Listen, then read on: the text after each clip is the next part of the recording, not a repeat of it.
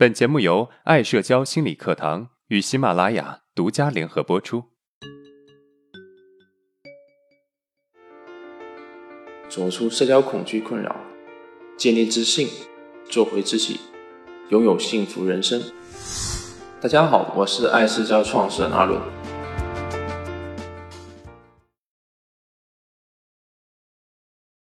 今天我们课程的主题是：为什么你总是为自己的懒惰找借口？懒惰是一种心理上的厌倦情绪，众所周知，它的破坏性很大。它让我们变得懒散和消沉，但是不知从何时起，努力似乎变成了笨拙的代名词，反而懒惰则是聪明人该做的事情。我有个学员小 Q，他觉得自己的长相很一般。身材也不好，因此啊变得很自卑，很长一段时间都是宅在家里，不敢与人交往。后来他下定决心要通过自己的努力恢复到较好的身材，老师也支持他，给了他很多实用的可行性建议。但是他坚持了两天就恢复以往饮食和几乎为零的运动状态，甚至还期望体重会自己往下掉。我有很多类似这样的学员，他们反映自己其实很希望能够早日摆脱社交的恐惧，也深知实践对此的重要性，但是就是不想去做，不想外出，更不想与人交往。其实他们不想行动，并不是因为他们所要的事情有多难、多痛苦，也不是老师给的建议不切实际，而是因为他们懒惰。而且啊，你会发现，他们通常也很大方的承认自己懒，甚至他们觉得自己的懒是合乎情理的。例如，我太懒了，什么都不想做。相信除了那些以外啊，很多人都是这样的，习惯用懒惰当借口，当保护外壳。因为不管谁做了什么事情，最终都逃脱不了被评价的结局。为了维护自尊，他们不会全力以赴的做一件事情。会给有可能的失败预留一个借口，或者说失败的外归因。一旦他们失败了，就将之归因于懒惰这个外因，让自己以及外人相信，要不是因为懒，自己可以做得更好，避免去直面失败的真正原因——能力不足，从而达到自我保护的目的。简单的说，懒惰使他们即使失败，也依然心安理得。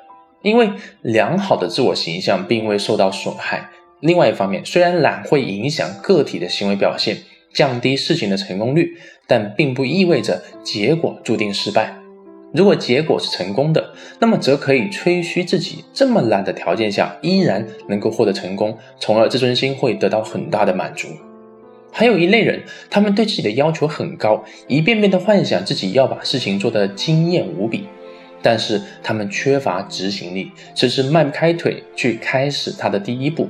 比如想拥有好的身材，却找各种借口不运动、不改善饮食；想练一口流利的英语，却从来不张嘴练习。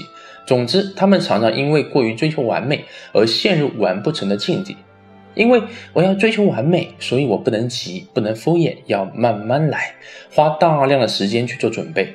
说白了，就是通过为自己的懒找借口来维护自己脆弱的自尊心。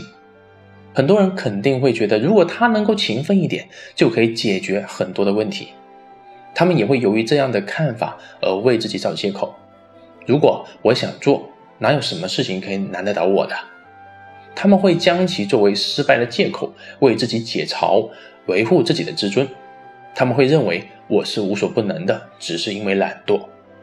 学生时期的我们啊，还可以凭借一次意外获得好成绩炫耀自己，我可没有好好学，你看结果也不差。但是现在不一样了，社会考察的是日积月累的工作经验和交往能力，这不是他们靠懒可以得来的。那么我们应该怎么做呢？第一，学会正确归因，这是最重要的一步。因为小时候考试考砸了，大多数人都会说那是我懒，没认真学。父母也总说你就是懒，不是笨。似乎啊这样说，他们心里会好受一些。如果能够意识到这是一种错误的归因行为，并能够认识到它的危害，其实就可以算是一个良好的开端了。在找借口的时候啊，务必要仔细想想，是真的因为某些不可抗力导致无法全力以赴吗？还是仅仅是为了给自己留下自欺欺人的后路呢？第二，采用防御性悲观的认知策略，我们可以努力尝试深入细节去设想最坏的情境，列出可能发生的情境，将最坏的可能细化成一个个事件。考虑当这些坏事发生后该怎么办，能否努力让坏事不发生，然后试着将这种担忧转化为做好充足准备的动力，以免坏事情的发生，降低焦虑的水平。第三，培养健康的自尊。自尊是我们对自己的感受，是一种自我肯定以及信赖的方式。健康的自尊能使我们适度的坚持自己的想法、欲求和需要，学习欣赏自己的行为，正确的评价自己。为此啊，对于低自尊者，首先要了解自己现在的感觉，希望自己做何改变，然后制定计划，实施行动。如果我们尊重自己和接纳自己，我们的举止也会去强化这项事实，而要求别人善待自己。例如，学习与自己为友，做错的事情不要自责，不要否定事实，也不逃避责任，而是分析原因，从中总结经验教训，敢于为自己的行为负责。因此啊，我们必须追求获得价值感，才能够活得好。我们必须懂得欣赏自己的行为，并认为自己得到一切是理所当然的，行为才能够适当。接下来，我们来回顾一下今天的内容。第一，懒散的人，他们通常会很大方的承认自己懒，觉得自己的懒是合乎情理的。第二，懒散者啊，会将一切的失败归因于懒这个外因，避免去直面失败的真正原因，能力不足，从而维护自尊心。第三，如何改善这种行为呢？